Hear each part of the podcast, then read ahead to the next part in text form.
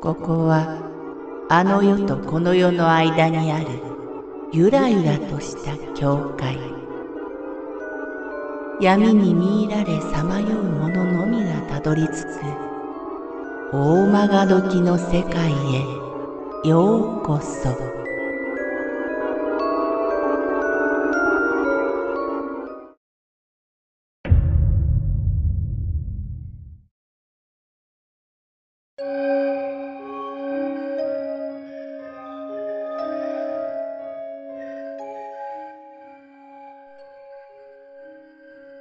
タクシーに乗る少年少女。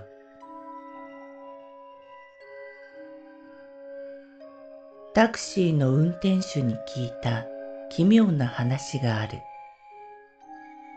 全く奇妙な話だった。一昔前国中が浮かれまくっていたあのバブルの時代にあった話だと前置きしてその運転手は重い口を開いてくれた。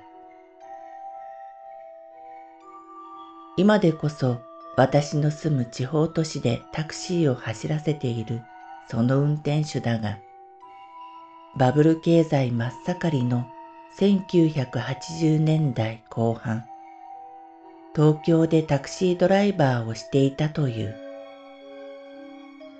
主に六本木周辺で客を拾っていたが、金に糸目をつけない客は、毎夜毎夜、ネオン街からいくらでも湧き出てきた。いい時代だったね。九州や東北まで行くのに、平気であたしらの車使ってくれるお客さんがいるんだから。運転手は当時を懐かしむように遠くを見ながらつぶやいた。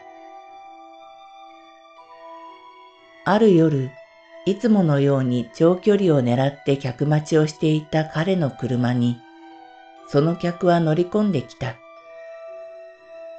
彼がシートを倒して仮眠していると、トントンと窓ガラスを叩く音がする。ふと顔を上げると、運転席と同じ高さに車内を覗き込む顔があった。はじめは背が低い人だなと思ったが、違っていた。小さな男の子だったのだ。せいぜい小学校1、2年生ぐらいだろうか。不夜城のような六本木の街、高校とネオンが瞬き、水客のダミ声と人の流れは途切れることはないが、時計を見るとすでに深夜1時過ぎ。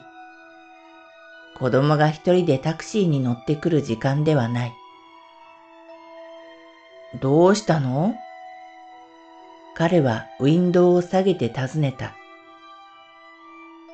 ドアを開けてくれ。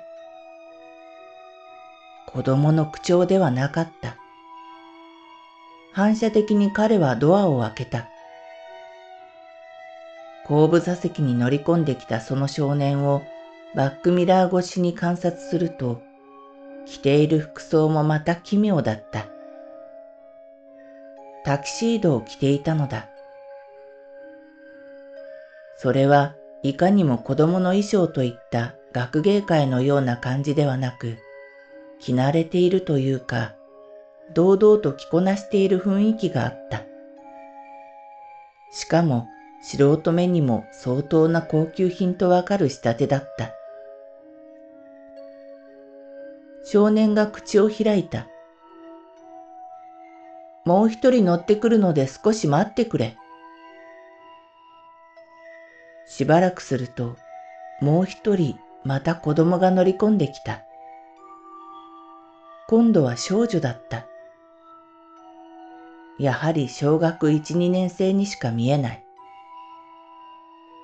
その少女は純白のカクテルドレスを着ていた。少年と同様見事に着こなしている。少女がシートに座ると同時に少年が大人びた口調で言った。城ヶ崎まで。え？伊豆の？そうだ。しかし、金ならある。すぐに車を出してくれ。気がつくと、彼は車を伊豆半島に向けて発進させていた。不夜城の町から離れるにつけ、あたりは少しずつ暗闇が侵食してくる。車内の空気は重苦しかった。少年も少女も一言も言葉を発しない。一切を拒絶するようなオーラが二人から出ているような気がして、彼も話しかけることができなかった。時折、ちらっとバックミラー越しに二人の姿を確かめるが、姿勢を正したまま、みじろぎもせず、前を向いて座っている。長いドライブだった。運転手はなぜか緊張して手のひらにうっすらと汗がにじんできた。やがて車は城ヶ崎の灯台のあたりに近づいていった。ここでいい。突然少年が口を開いた。このあたりには人家もなく、城ヶ崎の断崖から波が砕ける重い音だけが暗闇の中に聞こえていた。この辺りには何もないですよ。ましてこんな夜中だし。もごもごと語りかける運転手に、ここでいい、と少年はもう一度断ち切るように告げて車を止めさせた。メーターは数万円になっていた。遠くまで悪かった。釣りはいい。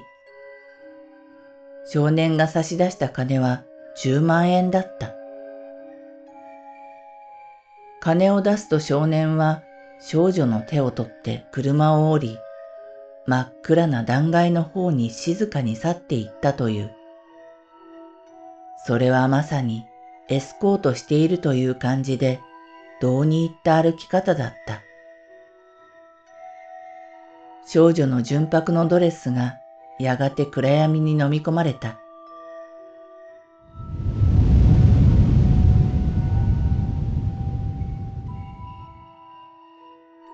断崖にぶつかる波の音が腹に響く。その瞬間、運転手は冷水を浴びせかけられたように全身が泡立つのを覚えたという。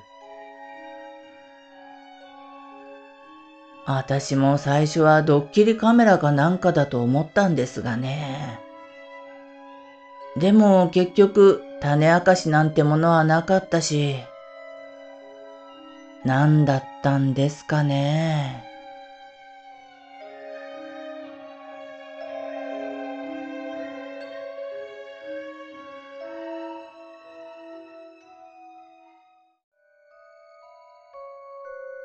この番組は怪談大曲時物語に寄せられた投稿をご紹介しております。大曲時物語無料メールマガジンは月3回発行。